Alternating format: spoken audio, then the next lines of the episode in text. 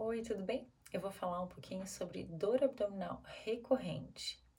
As causas de dor abdominal recorrente, geralmente, elas são de fundo funcional, ou seja, não existe uma causa orgânica que justifique a dor. Nem, nem uma causa inflamatória, nem uma alteração anatômica, nem um dano tecidual. É, geralmente, as crianças e adolescentes são acometidos em até 20% dos casos. A apresentação clínica da dor abdominal funcional, pelos critérios de Roma, atualmente é classificada em dispepsia funcional, síndrome do intestino irritável, enxaqueca abdominal e síndrome e dor abdominal funcional de causa não especificada.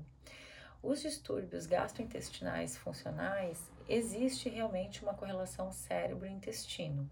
Essa percepção da dor ela é multifatorial e ela é difícil de ser explicada.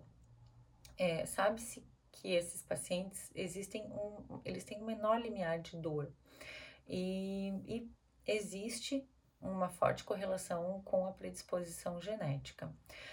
Existem alguns gatilhos também que desencadeiam as crises de dor, como estresse familiar, escolar, ansiedade, depressão, oscilação do humor.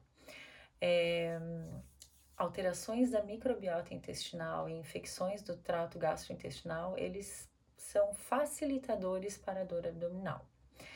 Geralmente, o que, que acontece? Essa dor ela é em volta do umbigo, pode acontecer também na boca do estômago, uma dor epigástrica. Quando ela ocorre, vem com sudorese, náuseas, paridez, enjoo. Em alguns casos mais raros, pode acontecer vômitos, né? Ela é de forte moderada intensidade e ela acaba interferindo nas atividades habituais da criança mas ela passa sozinha. E as dores, elas não interferem no crescimento e no desenvolvimento pôndero estatural, né, da criança. Ela é de caráter benigno, certo?